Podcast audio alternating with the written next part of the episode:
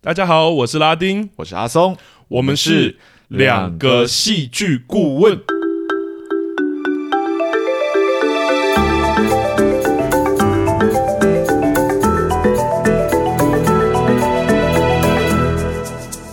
大家好，终于又来到我们两个戏剧顾问正式的第三季了。耶，yeah, 我们第三季开始喽。对，虽然上周休息了一周啦，对，我们是休息了一周。对，哎、欸，其实蛮难过的。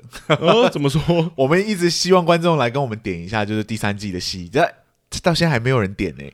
该不会我们观众有啦？瀑布是别人点的，对对对对，我们会讲瀑布，但是我有一点，我想说奇怪，怎么都没有人有好奇说最近有没有什么片要给我们讲的这样？对，最近大家可以赶快那个，最近有很多国片啊，还是什么？对啊，我们可以赶快排。我们只有十集的扣打哦，对啊，如果你你不先点的话，我们就要排我们自己想要看的这样。对，然后我们一般选我们自己想要看的，其实就是听的人很少的。但既然阿松刚好讲到，也刚好讲一下啦。我们第三季终于又正式回到台剧了，然后台湾电影的，所以大家要想敲完的要快吼。那就到正题吧。我们今天要聊的这一部影集拖了一阵子，对，我们跟他们道个歉。因为其实人家蛮早邀请我们，然后说可以看前面的集数，然后可以帮他们抢先做一点预告啊，对啊，或者就是或者好评论之类的。当时真的有兴趣想要帮他们做了，但是其实很想做，因为是等于我们正式接到了一个邀请。对，那我们想说，呃，也是国片，那本土剧，我们想说帮忙宣宣传一下，结果没有想到。就开，Oh my God，就开学了，然后我们两个就忙死了，这样。原本没有想过这么忙，我们那时候真的是快疯了。对啊，其实我们中间还有本来要卡一个斯卡罗，对，结果我们就是太累，连斯卡罗都不做了。然后，欸、观众呢想要敲碗斯卡罗，不要。太长了是不是？对，也没有太长了。听说很难很难看，然后我就想说算了，然后哦，这 不要乱敲完一些不好看的作品，这样折磨我们两个戏剧顾问，这样。对，那所以我们今天聊到，就是真的也可以讲那部作品是什么了，对，就是《国际桥牌社二》啦。对，《国际桥牌社二》，我们之前就已经有预告了，这样。对，那所以也很刚好，其实对我来说。因为刚好公式真的终于要播映这一部了。对啊，对，我们终于可以不用担心我们的评论会影响到他们了。对，对，那所以观众如果有兴趣，其实也可以真的跟着公式看这一部剧。对对对，那也顺便提醒说，我们到了第三季，其实传统还是没有变哈，所以我们一样会爆雷。所以如果你是希望可以跟着公式的进度看的，千万不要听我们节目。对，赶快现在紧急逃生啊，逃，赶快跑走这样。对，或者听完我们的节目之后。呃，再考虑决定要不要看吗？通常都不会是好结果啦，这样。对，因为我们有讲过嘛，我们是主观的，我们是主观的，对，所以观众也可以自行听我们的节目，然后来判断。对，那一样，各大 Apple Podcast 平台啊，各大 Podcast 平台，如果你们有兴趣的话，也都可以留言或私讯我们一些意见，我们也都会回馈，给我们一点点的鼓励，加油，这样让我们有动力继续做下去。没错，好，那我们就直接进入正题吧。那老传统，我们就一样先请阿松帮我们介绍一下这一部《国际桥牌社二》。好。国际桥牌社二呢，是台湾的一部政治影集吧，嗯、然后探讨着台湾在一九九四年到一九九六年之间发生的许多大型政治事件，这样、嗯、如第一次的总统直选啊、台海危机等等之类的，深深的勾勒着一代人的记忆。这样，嗯、那剧中呢，其实主要分为三个大主线，这样，那一个是由李清波总统跟各大党派所堆积起来的政治线，嗯、另外一个是舒婉珍呃跟新闻媒体们的记者线。以及最后在高登岛上那群军人的军事线，这样。三大主线外呢，其实还有呃不同的场景，好比中美各个的政治场景，嗯、那也有台南望族的陈家线这样。堆叠在里面，嗯、那透过这些众多的支线跟主线，呃，深刻的重现了台湾当时的某一些政治现况，展现了台湾是如何在内忧外患的时代里面，成功走出自己的民主之路来，嗯、开启了属于台湾的民主新篇章。这样，嗯，对，所以这就是基本上国际桥牌社二的，就是简介，大致的剧，对啊，对，剧情整体。嗯，那大家来听我们讲，一定不是听我们讲，就是 简介而已嘛。对，对最重要的还是我们的分析啦。所以我要问拉丁，你对于这部台湾，我不知道能不能算是第一部真的认真在讨论讨论台湾政治史的作品？对，它算吗？我觉得它也应该算啦，算吧。对，应该说近这么近代的政治史，对，这么近代的政治史，真的是还没有一二十年、二三十年的事。对啊，对啊。所以我我就问你好了，你对于这一部就是在。做这件事情，他的意图啊，就是在重现台湾的某一个政治曾经发生过的一些事件里面，这样子。呃，想要问你说，你对于他操作的手法，还有他谈论这件事情的方式，有没有什么想法？那想要想要分析给我们听的？懂，我觉得蛮有趣的，是真的在看的时候有很多，就是 如果你在台湾真的有有看新闻，我觉得就够了，就真的会跳出很多代名词，像它里面都有很多化名，或者是它几乎都没有用真实人物，那个甚至在片头的时候都还说，就这一切是虚构的这样，是，但真的是有够明确的，没有虚构啊，谁在可以虚构？对，例如说它里面的甚至连党派的名字，国家党、新国家党、民主党，你马上都会代换，我还听不懂吗？要虚构，你也取一些真的比较虚构的名字，对，或是甚至有特定演员的表演方式，其实都可以看出来。我觉得他们就真的在呈现这个近代史的。是啦，是啦，可能是因为有点敏感或什么吧。对，可能，可能也或许说在呈现某些，可能这个政治离我这个政治历史离我们还是太近了，所以我们这边。可能他又通用一些比较不一样的手法来重现它，来达到某一种比较疏离的观看方式，这样、嗯、甚至搞不好像刚刚讲的这些史其实都还没有定夺，它到底可不可以称为史，其实都很难去讲，还没有盖棺论定嘛。对啊，对啊，是啊。是。那我其实在这部剧对这部剧来说，我其实是有要称赞的地方的，因为像我们刚刚讲的，我觉得这部剧的选择其实对很多创作者啊，或是呃。就艺术创作来说，或写剧本来说，我觉得都是一个避之唯恐不及的非常困难的方向。嗯，对，因为要在十集的篇幅里面啊，去包罗万象的呈现台湾的诸多议题，像里面有提到说历史啊、政治啊、国际关系、黑道，甚至劳工议题等等。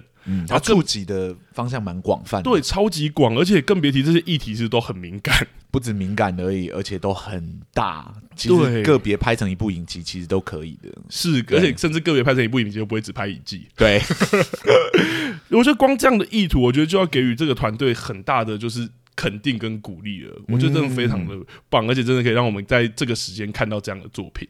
懂对，但我们毕竟不是评论类的节目嘛，我不是探讨它的价值而已，而是探讨它手法是否成功的。所以，我们还是要来说说当中里面的一些戏剧手法跟呈现。OK，来，请。对，所以说到这部剧的手法的选择，我对我来说其实是很聪明的，很聪明。对，像我们之前有说过跟大题小做嘛，嗯，其实我觉得有异曲同工之妙的地方。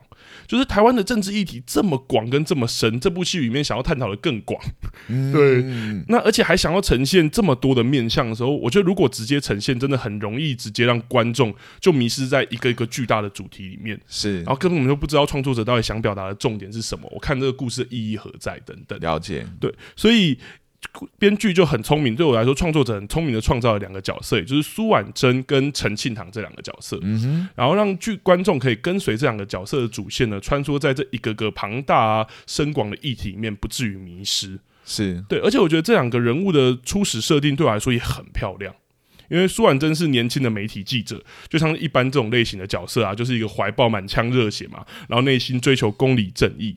然后陈庆堂刚好跟他一个是成为一个很好的对比，是他就是一个台湾权贵家族的第二代，是，所以陈家作为剧中台湾背后藏进人的兼操盘手的角色，长子陈庆堂当然就扮演执行操盘啊，甚至影响政局，以至于让陈家可以获利的这个角色。嗯哼，那我觉得庆堂跟婉珍这两个角色，不止在理念上是完全冲，可以说是完全冲突的，甚至他们也有很多的对比，例如说。权力的一高一低啊，个性的一缓一急啊，甚至生理性别为异性的这个设定，我觉得都让两人中间的有种若有似无的感情线，给引人遐想。嗯哼，那以至于让我觉得让观他的目的可以让观众很快速的去跟随这两个角色是的发展，以至于这两个角色其实它结构也很明确。这个充满对比的两人呢，其实在一开头都有明确他的态度。那经过十集的篇幅，两个人也都有彼此的结局。嗯，对。那对我来说，其实是很不错的。很不错，意图上，等一下，意图上是什么意思？我意思是，我觉得执行上真的有很大的问题。执行上，OK，对那那执行上有什么问题？角色线条上的问题。角色线条，对，就是在一个故事中啊，如果角色他有一些巨大的成长啊或变化，通常不会直接从起始的状态又直接跳到目标的状态嘛。中间会有，等等等等，你讲的太复杂了，你我知道，我知道，稍微简化一点，没问题，没问题。就中间会有很多过程啊，例如说一个角色他如果要学习负责任的话，是他就不会直接从不负责任就跳到负责任嘛。你说就是会有一个过程，对，例如说可能中间会有很多，例如挫败啊、追求啊、很自满啊、后悔等等，然后慢慢才到这个负责任的状态。所以中间会有很多阶段，懂？它会有一个慢慢到达到达那里的过程，这样。对，但对我来说，在国际小白社二最大的问题就是这两个角色。阶段上真的出了很大的问题。阶段上 对，然后我觉得他各有不同。我先讲苏婉真的好了。好，对，嗯，接下来讲话可能会有点重。来 给大家打个强心针，他接下来的话很重哦。我根本不知道你要讲什么，就是我知道，我觉得这个角色啊，苏婉贞这个角色没有什么成长。或者说，我觉得他的线条几乎没有起伏啊，这是我觉得他最大的问题。这个我可以同意，对，因为我们其实看不太到他的改变嘛。从戏剧的第一、二集，他不顾危险，然后就冲到云林啊，去跑黑道的新闻，然后还有不管老爸劝阻，硬是要在那个时代报道二二八事件这件事情，还有他跟陈庆堂的争辩，我们都看出他是一个怀抱正义，然后想做什么就做什么的热血年轻记者。是的，但在接下来的集数里呢，他透过庆堂开始认识到政治更深层的那些面向，然后遇到更多面向的议题呢，他的反应是什么呢？是一样不顾一切的报道，冲到云林去报道黑道议长，然后让自己身陷险境。他还是跟我们第一集认识的那个热血苏婉贞没有区别。也许他有因为陈庆堂的话短暂的自我怀疑吧，或者是采访过程中有遇到一点些许的挫折等等。但观众理解角色内心变化的方式，其实是来自于他的外在行动嘛。比如说，一个角色他内心可能很悲伤，为什么我们没有办法直接看到角色内心，其实就很确定那个是悲伤。也许我们要从他的行动，例如说他的哭泣等等，来确定他的他的内心的变化到底是什么。可是我们几乎看不到苏婉珍有什么不同于原始设定的一些改变跟行动。他一样热血嘛，他一样不怕危险，一样追求正义，而且追求正义的方式一样很雷同。举个例吼，像最后一刻，他知道那个高登岛上面的那一些弟兄的的那些事迹，然后还有他知道庆堂最后就是死亡了之后，然后他做的行动呢，是写一篇跟过往同样正义澎湃的报道啊哈，uh huh. 对，仿佛经历过十集的种种，其实并并并没有激起这个角色任何的火花，只是让原本就很。呃，坚定做自己的这个苏婉贞，继续坚定的做自己。好，其实我有一个疑问，就是你对于他坚定做自己这件事情是有意见的？对对对，为什么？因为我们普遍不会喜欢看到，这故事花很大的篇幅描述的那个主角从头到尾都原地踏步嘛。我觉得哪怕他最后还是在原点这件事情，我都会希望看到他走错路啊，或者他绕圈圈的那个过程。懂对，不然其实我们就不用花到十集的篇幅。来看这个故事了。是，其实、嗯、那个我们之前有聊过一个叫那个英雄旅程。对，英雄旅程其实通常会最后回到原点，没有错。最后是回归嘛？对。对，可是那个回归的过程，他经历的事情其实非常的丰富，跟非常的多元。对，让他在回归的那一刻，其实产生了很不一样的意义。对，可是对你来说。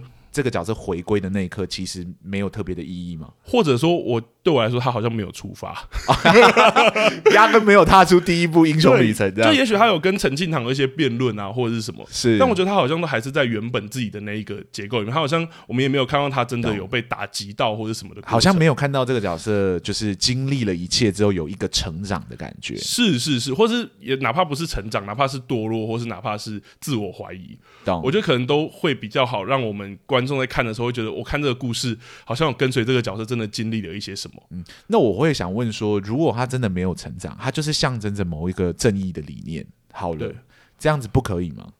我觉得主结构打在他身上的时候，有点。有点、哦、这个选择有点危险。你觉得如果他是他不是主角，他是这样的角色，应该还可以。对，因为其实这个剧中有很多这样的角色，是是，从头到尾就为了政党利益的角色。对对对。我刚刚有说，他一开始作为一个记者，然后到最后的结局，其实如果算掉扣扣掉那个反转，后面有一个反转的大结局嘛，嗯的的话，其实他就是真的结局，就是他写了同岛一命的那一篇报道，是，然后大家好像更正视台湾这个问题，嗯，然后那个报道好像对他来说很有不同的意义，因为好像是他经历了一切之后才才写出来的报道。但好像没有，好像他第一集就写得出来这篇东西一样。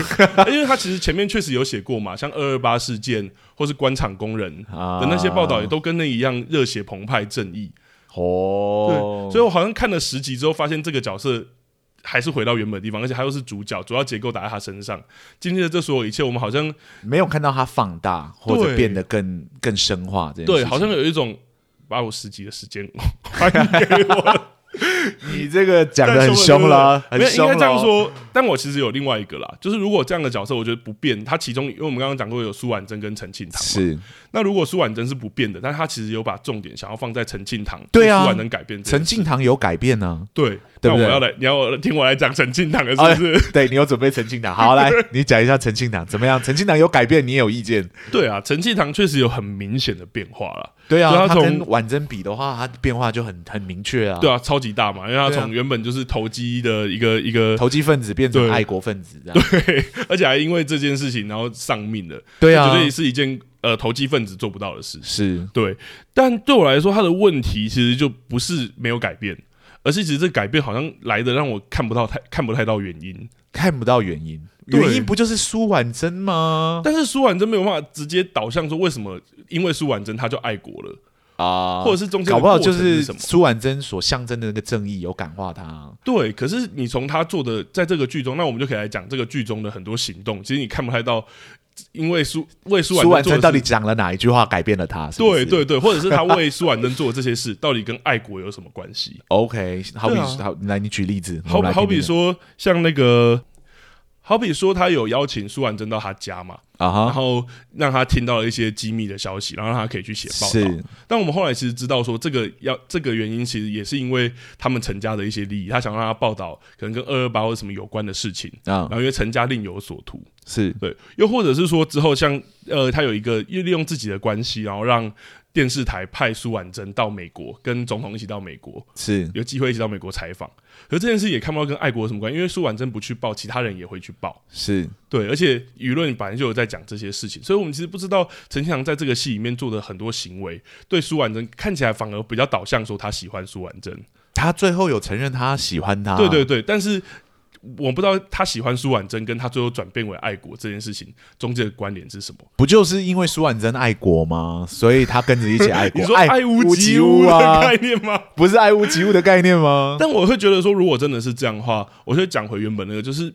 真的，我觉得需要一些阶段，要让我看到这件事情。好，我觉得这个，对，我觉得这个或许可以扣回你刚刚讲说苏婉珍完全没有变化这件事情，会有点关系。因为其实爱情的关系很容易让两者之间的拉扯变大。是，但在陈庆堂跟苏婉珍上，我确实很少看到这件事情。必须说，大部分的时间好像是我看到他们大多都是利益交换，不然就是哲学的思辨。对对，走到爱情跟感情那一步的时候，其实。是模糊的，对，所以如果要说陈庆堂是因为爱上苏婉珍，然后有改变，我也确实没有一点点的被说服。这样你说，因为那个爱情对你来说也没有那么成立，因为没有成立啊。他说他喜欢他，啊、他好像爱上他的时候，我是错错愕的。我想说，哦。原来是爱情戏，对不对？原来你们两个关系是情戏，是那要铺的早一点呢、啊？哪有人这样铺的？对对啊，所以硬要说爱屋及乌，你的原因是因为那个爱情对你来说没有那么。我的意思是，我觉得他的意图好像是要这样，对，就是好像是因为苏婉珍爱国，然后陈庆堂喜欢上苏婉珍，然后最后决定也做一些好像跟爱国相关的事情。对对，可是因为他自己坚信的那个理念。还没有被真的打破。对，对我来说是也有这个，我看不太到他原本理念转变到从 A 转变到 B。我们刚刚说爱国跟投机是非常不一样的，因为苏婉珍没有吵赢过他、啊。每一次他们在聊这件事情的时候，苏婉珍都是吵输的那个。而且我其实超超级喜欢他的那个比喻，就是政治很像 Tango 的那个比喻啊哈。是但这个理念也没有在这个戏里面真的好像被打破。对，我们是到最后一刻都还是看到他在跳 Tango。是。所以我确实也觉得他的转变还蛮突然的。他最后爱、嗯、爱国，然后丧命这件事情，让我觉得这到底是 why？、嗯、怎么会有这么大的变化？对我来说，真的有一点突跳了，就真的好像有一种突然跳过，好像没有过程。这个好像跟。呃，苏婉珍的状况是不一样，不一样的，对就是苏婉珍是没有变化，所以你好像绕了一圈还不知道说，哎，这角色主要到底要讲什么？是另外一个是看不到变化，就是看不知道为什么变化了这样。而且我觉得你刚刚讲也很有趣，因为苏婉珍的概念其实一直以来都没有变，可是他每一次都变输这件事情，还是没有促成他的改变。对啊，他每一次都吵输人家，然后最后还这么坚持，就是自己是对的。对啊，所以我才会觉得哇，其实编剧一开始设定的这两个角色，我觉得是一个很好的方向。因为真的用两个有点像引路人的角色，可以让我们比较知道要怎么看待这个故事。是，而且确实从这两个角色看起来的意图结构，可以知道说，也许真的是要让我们知道。最后有也许要导到一个爱国的感觉，懂？编剧并不是真的站在投机的那一边，是，而是说也许这么投机的情况下，还是有一些感情的，或者是还是有一些东西可以投入或转变。嗯，可是他的执行上，我们刚刚讲两个角色的问题的时候，真的有点没有办法让我跟随到。就他们作为主角来说，好像少了一点什么，对，好像没有那个过程的感觉，对，好像有一点先。射箭再画靶，好像我已经决定要这样了，所以我这个角色一定要长这样。对，其实，在官场上，我觉得就真的会有问题，因为我自己的话，我就真的很难把它称为主线。懂？对啊，但他实际上是主线，他实际上是，而且也看得出来他的意图。像我们刚刚讲，他开头跟结尾收的地方，是也确实是这两个角色。嗯嗯，对啊。哎，这就是我觉得可惜的地方了。好了，好了。对。会不会太凶？不会啊，不会啊。会我觉得讲清楚了，应该会被原谅吧。他们都要上公视了，我们哎、欸，我们也是付钱买来看的，我们总可以说个实话了吧？哦，对，真的，对啊。哎，大家如果有兴趣，也真的可以支持一下。他们有说要支持他们才有第三季啊？啊，是这样吗？第三季还要写什么？因为他们两季其实关联没有很没有很重吗？呃、我其实没有看第一季。他的他的时序是有接着的。但像苏婉珍啊，还有陈陈庆堂这两个角色都是第二季才加入的哦。对，所以第一季其实是另外一个记者的故事啊。OK OK，对对对，另外一个记者跟另外一个男生的故事啊，是这样吗？对对对，他他们都这样写，是不是？所以国际桥牌社，等下桥牌社到底什么意思？那他好像只是有点想要引用那个，就是类似纸牌屋的那种感觉，就是讲说政局就是这样瞬息万变啊，等等的。好吧，对，这个是我从他们官网上面看的啊，是这样吗？对，我其实没有没有很懂，因为他的英文名跟他的中文名是不一样的哦。他英文名是 Island Nation 呢？哦，对对，对。然后苏婉珍讲的时候，我才说哦，原来 Island Nation 是这样来的。那国际桥牌社是什么？这样 好像还是要看第一季才会知道它是什么？没有，也不知道，没有，他好像就是真的是一个隐喻啦。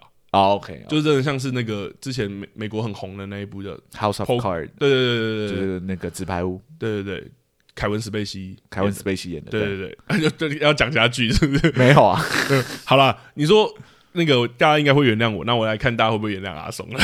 哎哎，你怎么预设了我的立场呢？其实我这还真的不知道哎，因为我其实我们。我们有时候也没有先聊啊，对啊，这一次真的太忙，我们没有先聊，所以刚刚才会有这么多疑问，就是，哎哎，你讲什么？我怎么听不懂？这样。对，那我这这边就真的要来问阿松了，说，其实国际桥牌社对我来说真的有很多主题嘛，我刚刚提到，而且甚至不止主题，我觉得人物啊、故事线有超级多，在我们聊的作品里面已经可以说是前几名的了。嗯、那我觉得以戏剧顾问的角度，你觉得他有什么有趣的手法吗？或是你觉得可以聊聊的结构，或者是整体感受？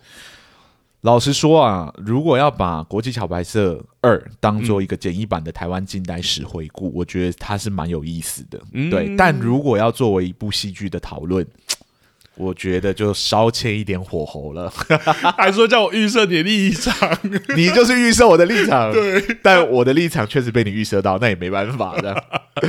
没有了，因为他跟我们之前谈论返校的电影其实有非常相似的问题，这样子，嗯、那就是其实我觉得他们都太仰赖观众对于某一个时空背景的熟悉度了啊。换句话说，就是不熟悉那段历史的。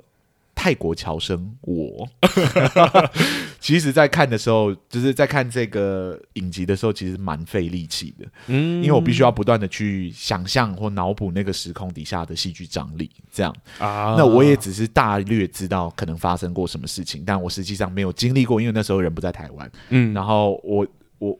没有实际经历过，我也实际没有去先做调查才看这部影集，对，所以他确实有勾引我去看那段历史的兴趣，嗯、但他并没有在那个戏剧结构上就让我产生就是。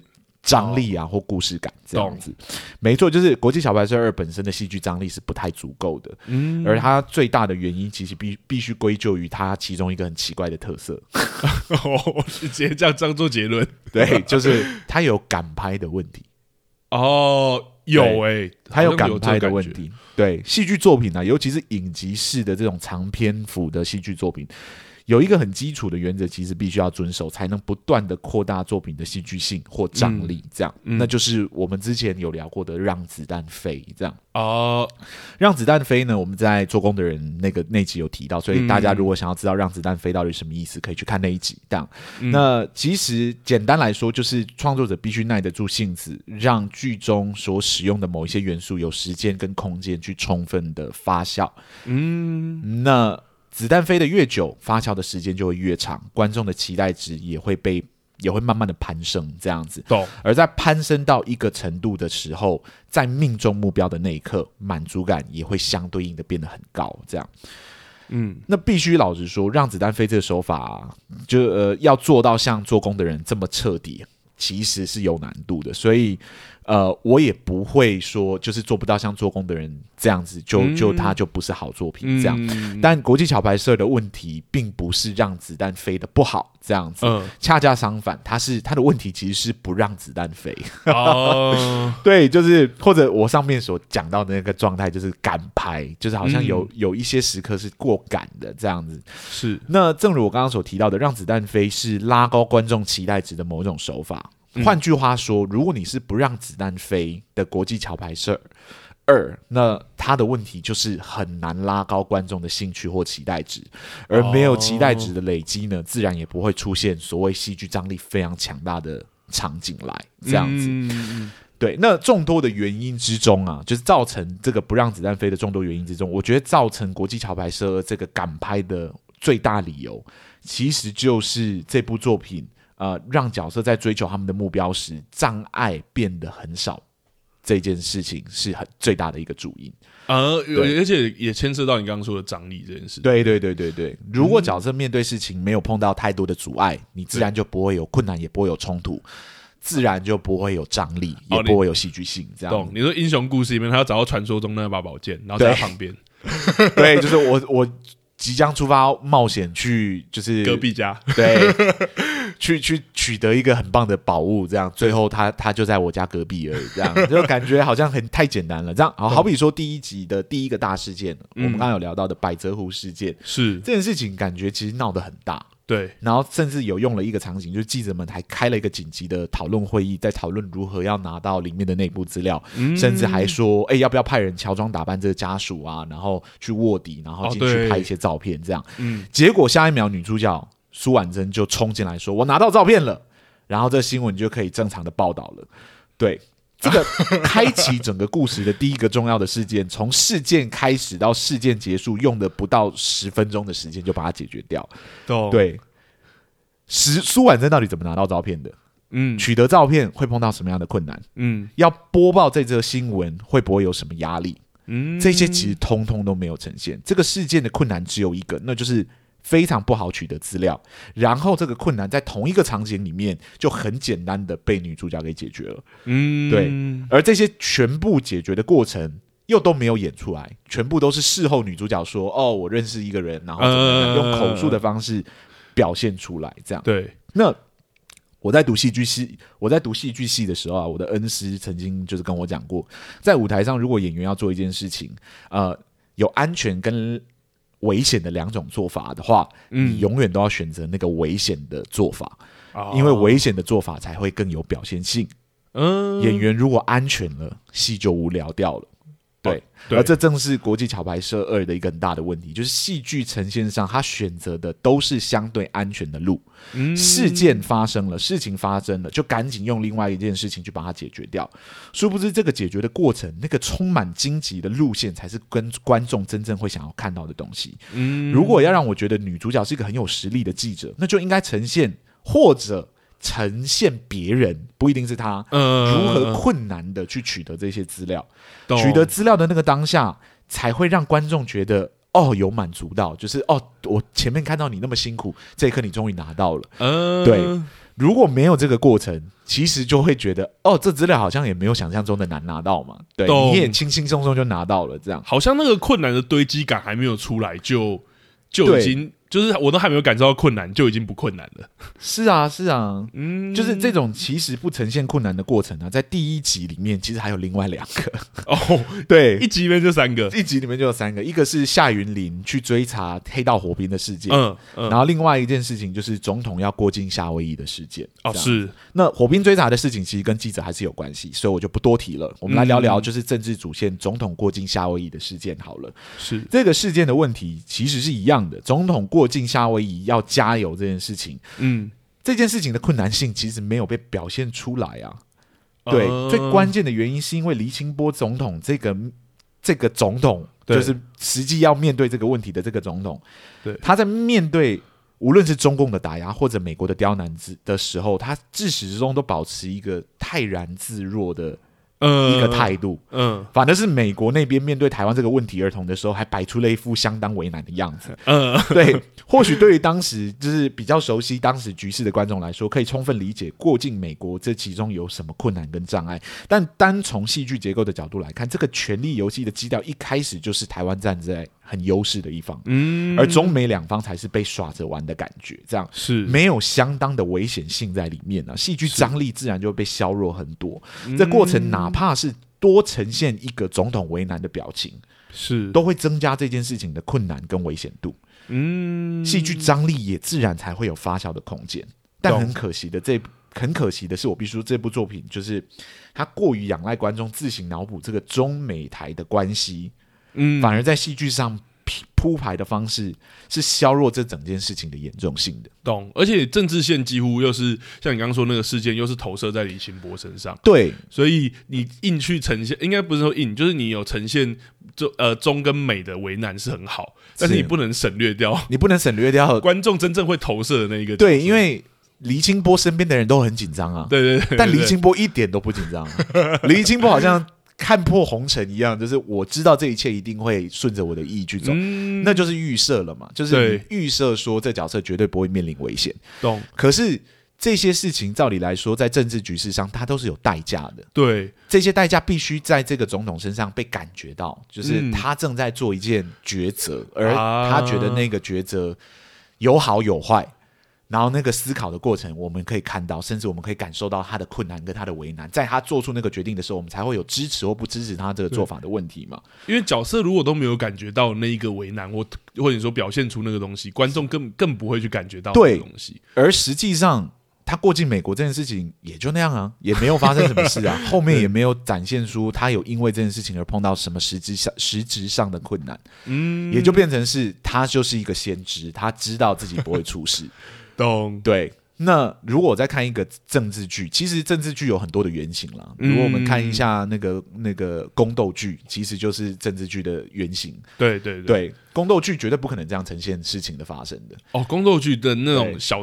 大小事件都好紧张，每一个都很紧张，每一个人都紧张的要死，因为你是你不知道你会输还是会赢。对对，但黎金波总统就是知道他自己会赢，那我就我就不用担心了嘛，他都知道他自己会赢了，我干嘛要为他紧张？啊？我懂你的意思，也许在政治的背景上面确实可以多理解一些东西，但以戏剧张力的角度来看，我们就真的不会到那个张力去。对，这个就是预设，然后某程度上来说，这就是赶拍，因为他在同一集里面就让总统解决了这个问题。如果这件事情到第四、第五集的时候都还有人在吵，就是说他当时过境美国的时候不下飞机等等之类的，还有人拿出来讲的话，那就是让子弹飞了嘛，子弹就飞了久一点，然后让我们看看这件事情到后续其实都还是有发酵。可这件事情在第一集之后就安静了，嗯，没有人再提起这件事情，观众。就自然而然也会被迫要忘记这件事情，因为后面还有很多事情要发生。对对，那等于说这个这这个事件就在一集里面发生，甚至是从第一集的一半开始发生，然后到第一集的结尾的时候就解决掉了。对对，那这件事情的危险度跟就是。严重度就没有被呈现出来，而没有被呈现出来的时候，就没有什么戏剧张力可以发酵的空间。这剧中其实真的有这种感觉，因为它真的有很多很多的事件，非常多。可是很多的事件其实都一次提到，而且其实，在剧中的，例如说那十分钟，好像就是 for 那个，像有印象深刻是二二八，对。道歉这件事，我，我就来讲二二八道歉。好，对，二二八道歉这件事情其实一样，就是我们先从记者先来聊好了。就是记者舒婉珍想替二二八的家属出头，这样，嗯、想亲自向总统询问有关二二八的事情。你知道这件事情，其实用光用想的就是对于一个记者来说，他是有相当程度的困难的。嗯，但没有想到他很快就找到陈庆堂，然后陈庆堂就帮他要到了，就是就给他了总统办公室主任的电话，然后就知道说隔隔天总统的行程，然后成功就堵到总统，然后就问说总统你要不要对二二八道歉？这样。这件事情顺利到一度让我怀疑女主角是不是开了什么外挂在身上，你知道吗？居然可以几乎完全避开所有的困难，就做到她想要做的事情。这样、嗯、更扯的是，就是总统之后还真的道歉了，你懂我意思吗？呃、就是完全符合他想要他想要的东西。这过程中几乎没有看到有一丝一毫。阻碍这个女主角去做这件事情的懂的时刻，这样，嗯，几乎就是往着女主角希望发展的方向发展，这样。然后他到第三集的时候也说，虽然不是如我想象的，但也发展到他满意的程度。我想说，Yeah，因为真的太顺利了，就是你几乎没有任何困难呢，你就达到了耶。嗯，对。好，这是记者线。那我们来聊一下总统道歉这件事情的困难有没有被呈现出来？这样，嗯，为什么道歉是困难的？总统为什么要道歉？嗯，道歉之后会怎么样？这一些这一些事情始终没有被解释清楚。对对，是是舆论的压力吗？嗯，没有啊，因为舆论的压力透过就是剧情的编排上，我们已经知道说是新国家党自己透过一些特殊的机器控制了 call in 进来的声音嘛，所以没有实质上的舆论压力啊。嗯，至少我们在官场上不会觉得那是实质上的舆论压力。如果真的是大街小巷的人都在讨论这件事情，或许那个舆论的压力就有可能产生。嗯，那可那么可能是党内的压力吗？也没有啊，我们只知道说大佬跟军系立委会反弹，但地方的声音还是很持平啊。对，况且我们也不知道大佬跟军系反弹之后，对总统来说到底会怎么样。对，更不用说李金波总统还是那一副泰然自若的样子，嗯、其实也感受不到他承受着什么样的压力。就在这样的前提底下，总统突然就在第二集的尾巴就道歉了。嗯。对，我还没有觉得这件事情有多严重，或这件事情有多困难的时候，他就道歉了。对，而实际上真的道歉完之后呢，也真的没有发生什么事情啊。对总统好似没有任何影响一般这样子，反而是下面的在野党乱成一团这样。对，而这对主要人物，无论是记者苏婉珍或李清波总统，都不构成任何威胁的事件。实际上对观众来说，就是很难引起我的兴趣嘛，也很难引起我的共鸣。这样，懂？对于那一段历史。不熟悉的观众，自然就很难引起共感的感觉。嗯，对，实际上对我来说就是有点可惜，或者他就真的会像有有点像事件或者新闻看新闻报道一样，我知道这件事。对，就是哦，作为戏剧的那个就就如果你要铺排一个事件是。二二八道歉这件事情，其实有来自各方的压力。那你要做的，当然就是来自各方的压力啊。嗯、然后，其二是你必须让我看到角色在面对这些压力的时候，他是有压力的。懂。无论是否是他最后可以泰然泰然自若的去面对这些状况，他仍然必须展展现某一个程度他在。审思，嗯，醒思，说错了，就是他在思考着怎么解决这件事情的过程。可是李金波并没有这个过程，他大部分的时间就是一两句话就说服身边的人，然后就说他总有方法解决的，然后真的也就照他想要的方法解决，然后解决了之后，其实也就再也没有被提起过。对对对对，对，就是好像事情就真的解决了，嗯嗯，然后下一个事情就来了。这样子就好像这个故事一直不断的开副本给李金波去刷等级，这样，嗯，对，然后李金波等级就越升越高，越升越高，这样，对，而且那个那些怪物好像他都很轻松，对对对对，好像他本来就五十级，然后出来的副本都是三十级，就是小怪物这样，他就是自己单打就打得过这样子，嗯，那一直看着看着政治事件上其实都是这么容易被解决的时候，其实你会还蛮无聊的，某程度上你我看到某一刻。的时候，我会觉得我我完全不觉得你会发生什么事啊。嗯，先不说我是不是知道说你最后会怎么样，好比说我们都知道，呃，黎金波影射的是谁嘛？对，那我们也知道说他其实会选上下一任总统。对对对，我如果已经知道这件事情的前提底下，你怎么让我觉得他可能会输？这个就是这个戏剧结构很有趣的地方。对，如果你让我能感受到他真的有差一点输掉的可能，嗯，那。这个戏就会很有趣，对。但因为我知道是他赢了，那我我重点一定会放在他到底怎么赢的嘛？对，没有，他也没有呈现这件事情，他就赢了。嗯，忽然间在最后一集说明天就是总统大选了，我想说哈，什么什么意思？我没有看到你选举的过程啊，对你，你这个过程都没有，你在处理台海危机啊，怎么明天就忽然要投票了？嗯，对，所以就是这个故事有一种赶拍的过程，就是他没有让事件堆叠起来，他没有让事件子弹飞久一点点，懂？对，然后好好命中目标，懂？对，他好像已经决定好了，就是事件一定会往哪个方向发展，嗯，然后。让他先发展完，然后我再跟观众解释说啊，其实他没事，但我们都知道他没事啊，你懂我意思吗？早就知道他没事了，懂。但你要让我觉得他有事啊，我才会觉得他有趣啊。对，好，这这个这些事情，其实，在国际桥牌社而真的是不断的出现，无论是记者线、政治线或者军事线，其实都一再。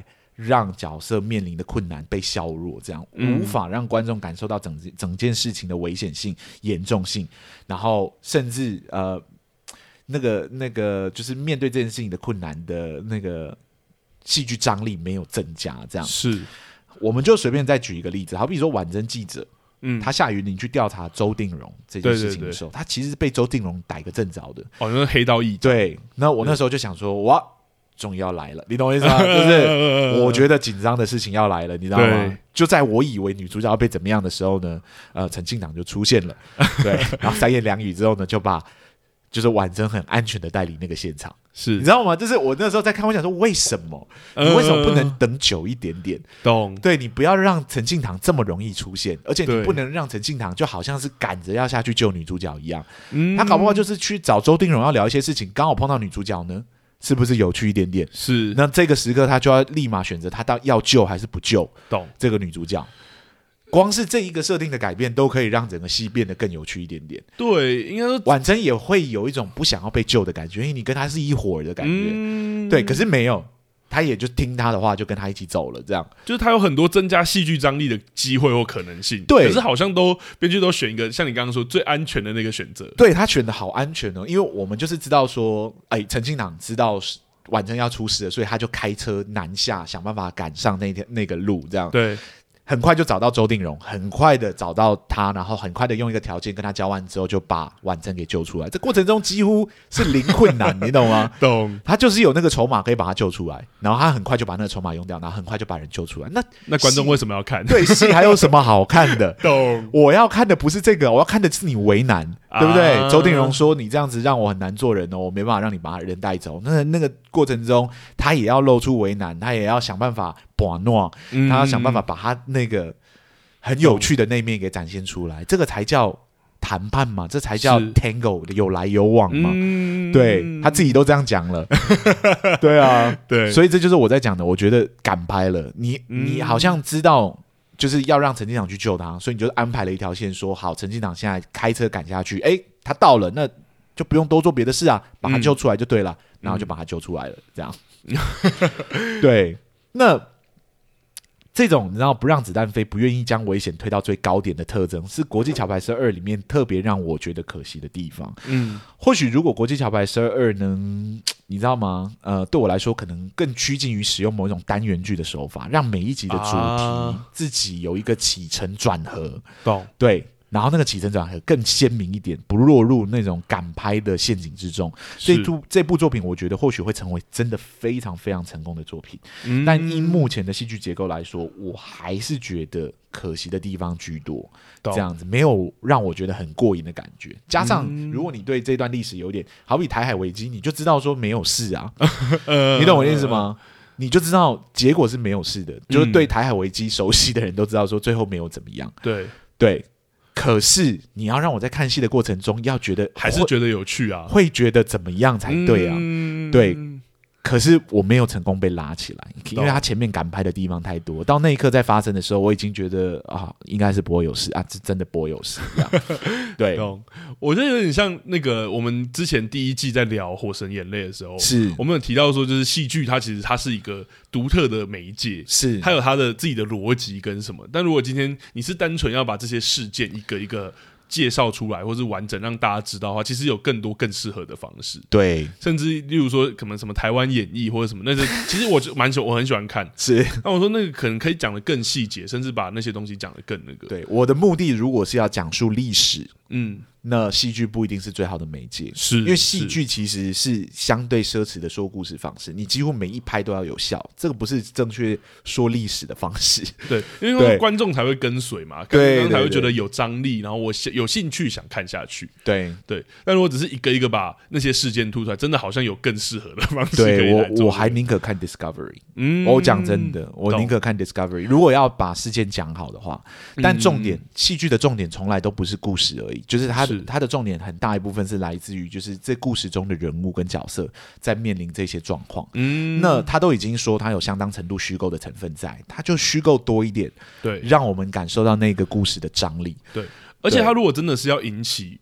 借由戏剧这个媒介引起大家的兴趣的话，呃，其实我会建议说，如果真的把戏剧张力顾好，会有更多人对这段历史是有兴趣，哦，会很精彩哦。我是说，就如果他真的是要让大家像刚刚阿松说，他可能看完会想要去看这一段历史。如果你今天把这个戏剧真的变得精彩，会有更多人想要去了解这一段历史。是真的，对啊，已经有很多成功的例子啦，对啊，对像那个赛德克巴莱。是，从此以后大家都知道赛德克组，因为之前还没有赛德克组这一个组还没有被证明嘛。啊，但是赛德克巴莱出来，真的是没有人不知道这件事情。是，那是因为赛德克巴莱本来就就依戏剧来说，它的结构是相当完整。对啊，它的史诗结构是很完整的。对，对啊，这就是我们给给给的一些看法跟想法了。好，那想问你，你还会有其他的点你会想要聊到的吗？就是关于国际桥牌社二这件事情。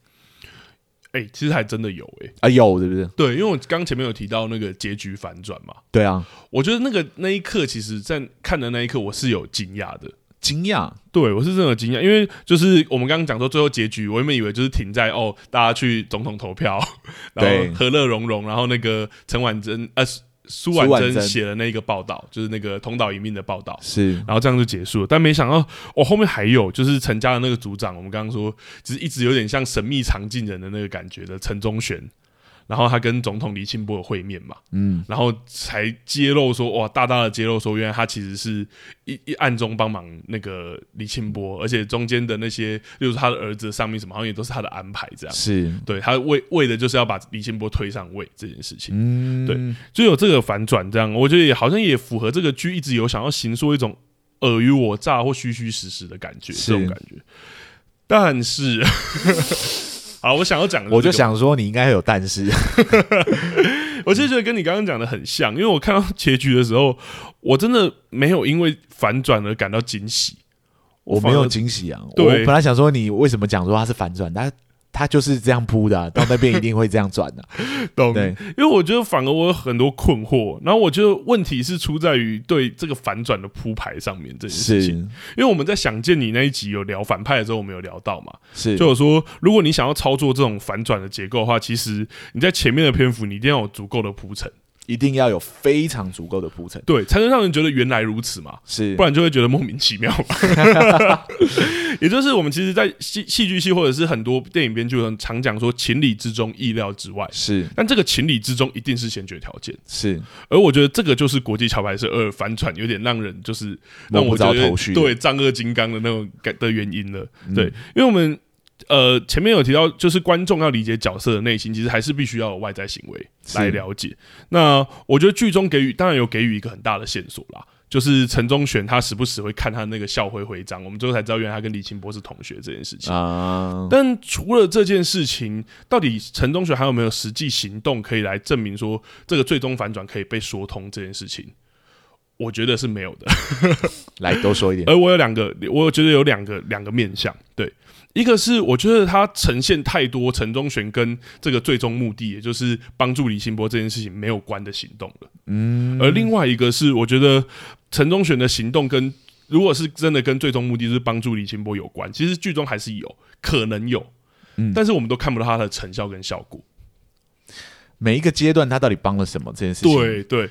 好像确实没有被讲得很清楚。对，我们一个一个来，两个分开来讲好了。那我先讲第一个，就是真的呈现太多陈忠玄跟最终目的不相关的事了。是对，因为。陈忠玄确实就是作为那个陈家家主啊，确实有呃很多掌握实权的掌握者。那他如果有真的帮忙李清波的意图，那在剧中应该真的像我们刚刚讲，要有实际的行动。但就在这么 就这个戏要讲那么多支线、那么多人物的情况下，在如此有限的陈忠玄篇幅里面，我们看见他的言行啊，还有他的行动，却总是扣着成家利益这件事。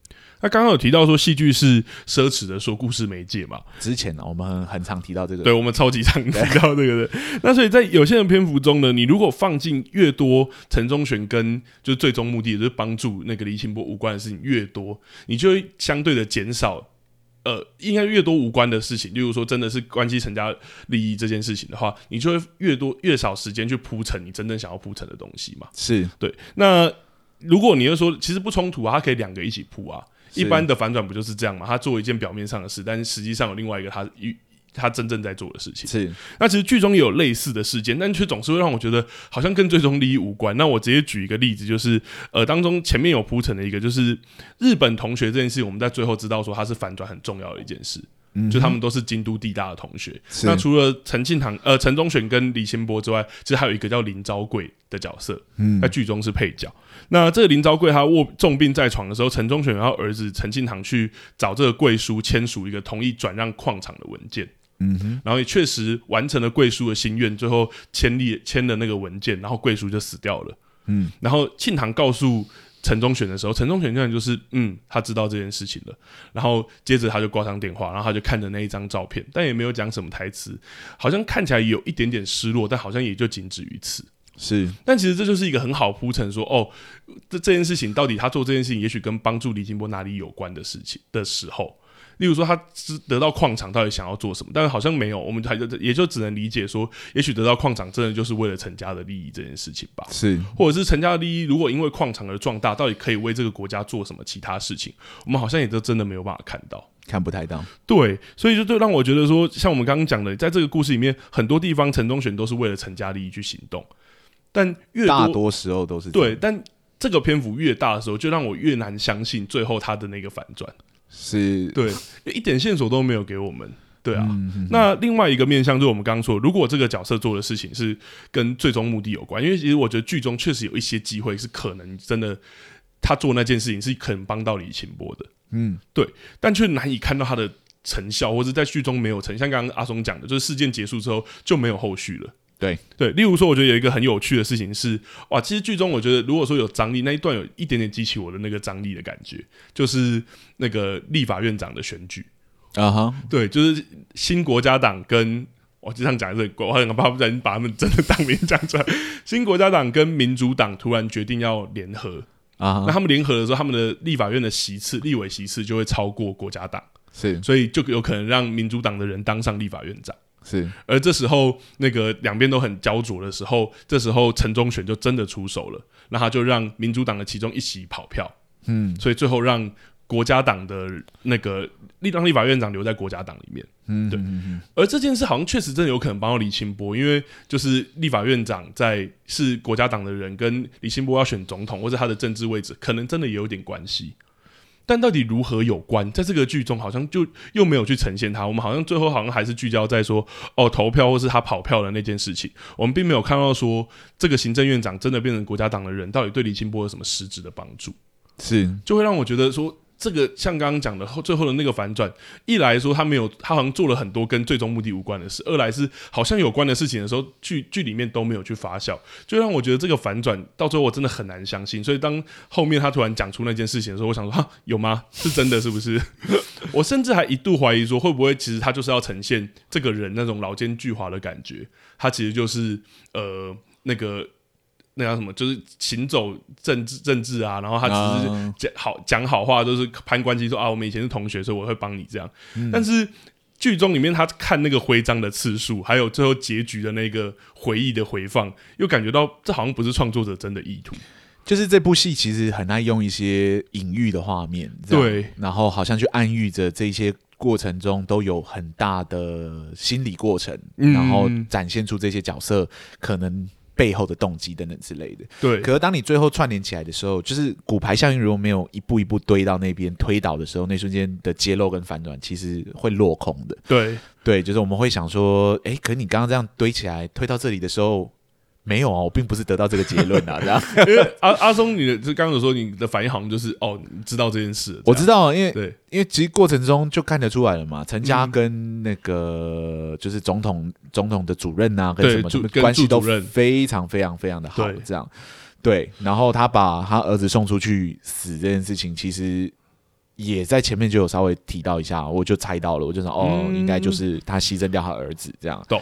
但对我来说，就是这些反转的意义到底是什么？嗯，因为我们知道李清波就是一个泰然自若的总统，我这只是我的就是我从来不觉得他有有可能会输掉，至少在这在整个作品的呈现过程中，我并没有感觉到他有被抢走位置的威胁。这样子，懂对。那当你没有这个威胁的时候，无论谁来帮你或谁来救你，这件事情都是理所当然的，你当然不会觉得 OK。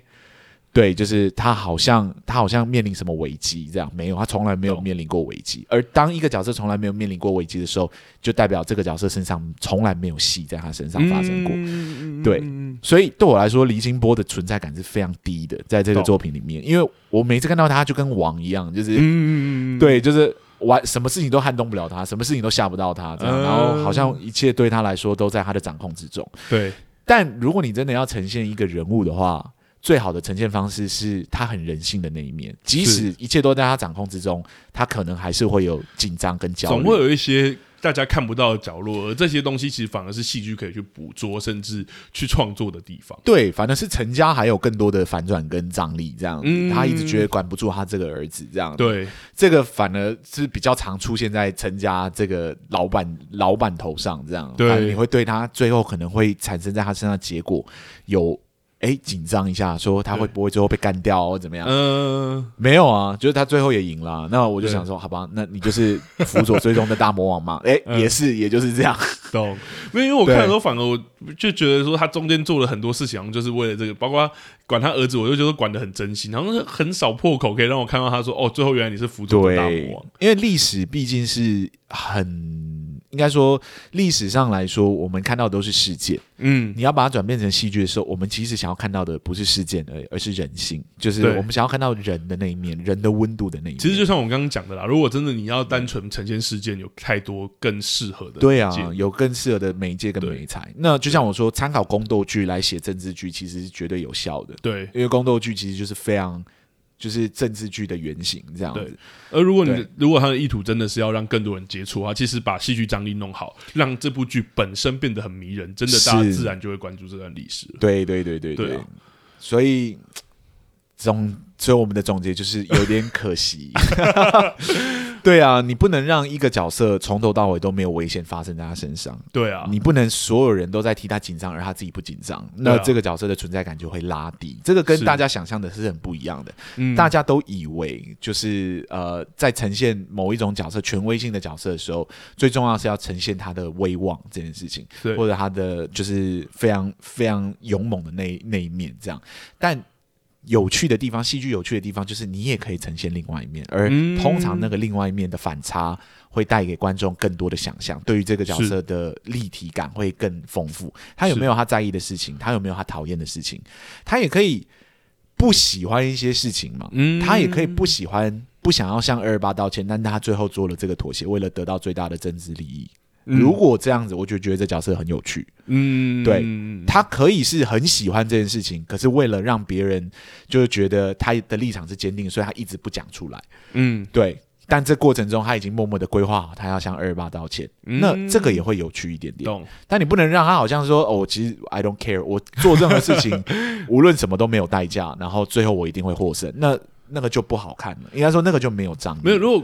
观众都看不出来角色在意那个事件的话，观众怎么会在意那个事件？对啊，我看不出你在意那那件事情的话，我也会忘记那件事情啊。就像二二八记者陈婉珍，呃，苏苏婉珍，我 他为什么一直姓陈啊？对对，苏婉珍，如果他真的很用力的想要帮二二八争取这件事情，他就不会止于就是总统问了个问题，总统不回答，笑而离去，他就没有再追了耶。嗯嗯，对啊，怎么会呢？如果你是记者，我就天天打电话去那个主任那边，然后天天骚扰他。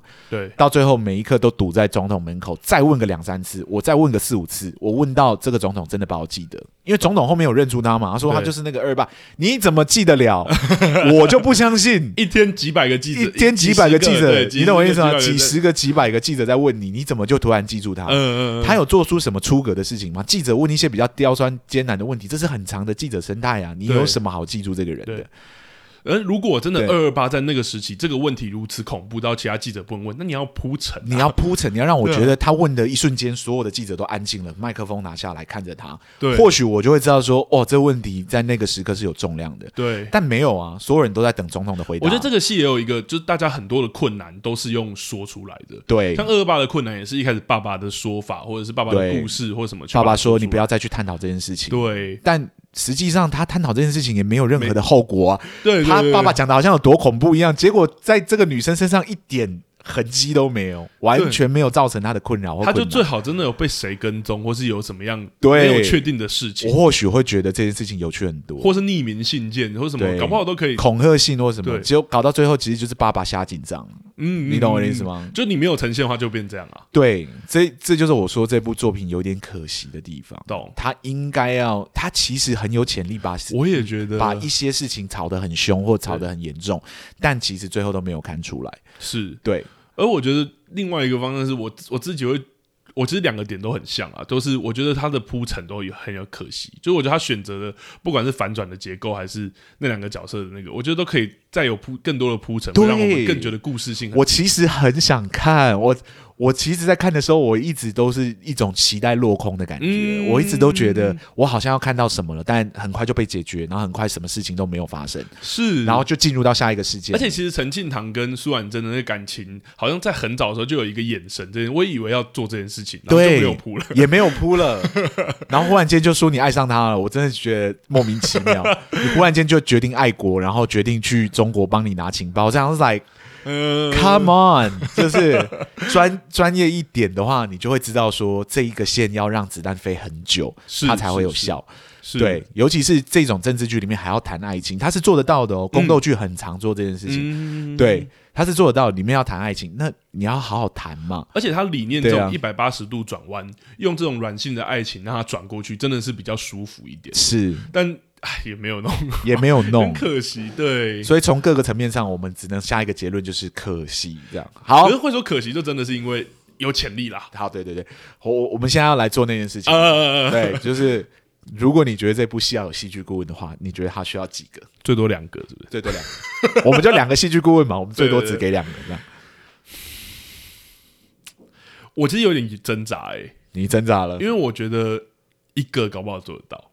哦，一个可以，因为我觉得他的政治，就是我觉得他的政治的功课或政治的资料那边，他自己是很熟悉，跟创作者这个团队是，哦，这个是要给予肯定的，对，就是这这个作品的考究程度是蛮高的，对，蛮喜欢的，对，对，但是呃，在戏剧张力上面，或者怎么去用戏剧的方形式说故事这件事，我觉得就有一点点可惜，可能文本上吧，或者是。故事上，所以我会需要觉得需要一个文本顾问，或者需要一个戏剧懂戏剧的角力，就是戏剧角力、戏剧张角力张力的的的戏剧顾问来帮忙。对对对，在文本上做一点，因为我其实觉得演员表演啊，或者是什么，好像也还还都还 OK。是，这故事真的很可惜，这样我觉得真的很可惜，因为他真的很有潜力变得很好看。对，至少我会一直这样讲，但。我们还是回归到那句，就是我们的观点是主观的，因为我知道有非常多人给予很好的赠品。当然，当然，对对对，我们只是从戏剧结构的角度切入，它不代表它从其他的角度切入它是没有价值的。呃，其实我们在一开头也有讲过，其实对于他的意图很肯定。对，我很喜欢他的意图，我也很喜欢他尝试做这件事情。那你会给几个戏剧顾问呢？我会，我会给两个。哦，对，我觉得这么棒的基底需要。啊，需要更更小心一点的去处理它。对，也是我其实可以想象，他如果他真的有两个戏剧顾问，他结构我不是说我们呐，我是说有请两个，我们不一定了。对对对，我们没有那么不一定那么。我们我我对像我对台湾政治史就没有那么熟，我顶多知道台海危机啊，他提到的台海危机，还有一些就是二二八的事件，这些我还知道。但有一些像像那个什么白什么的，白泽湖白泽湖的事件，我也是去查，我才知道说，哎，真的有这件事情。对。对，闹得蛮大，闹得，对，就是他有让我上到一点历史课，这样。但对我来说，就是我一我讲过了嘛，我在品剧场那一集有讲过，就是我还是反对就戏剧作为一种阅读历史的方式。是啊，是啊，对，但它可以引起你的兴趣是好事，就是它引起你去想要去理解，就是。历史的部分，所以对啊，所以我们刚刚说，如果你真的它更有趣，会更多人主动想要去。对对对对，对如果它是一个引引介或者什么，那我觉得是有趣的。嗯、但如果你要我纯粹把它当一个戏剧作品来看，我就会说它还缺少蛮多东西的，而那个东西需要我觉得两个戏剧顾问一起去帮忙填满，可能会好一点。这样，哎、嗯，这是我们第一次不一样，哦。对，我刚才也是哦那么大声，是因为这样。耶，yeah, 对啦，真的啦，因为其实有趣，真的就会。我现在想到那个。我人生中最喜欢的历史就是三国，这真的是因为电电玩啊，对啊，是因为电玩很有趣，并不是电玩好玩呐、啊。对啊，也不是说电玩里面真的历史就讲的很考究。是是，日本人 写三国史也都是很多神话或很多那个地方。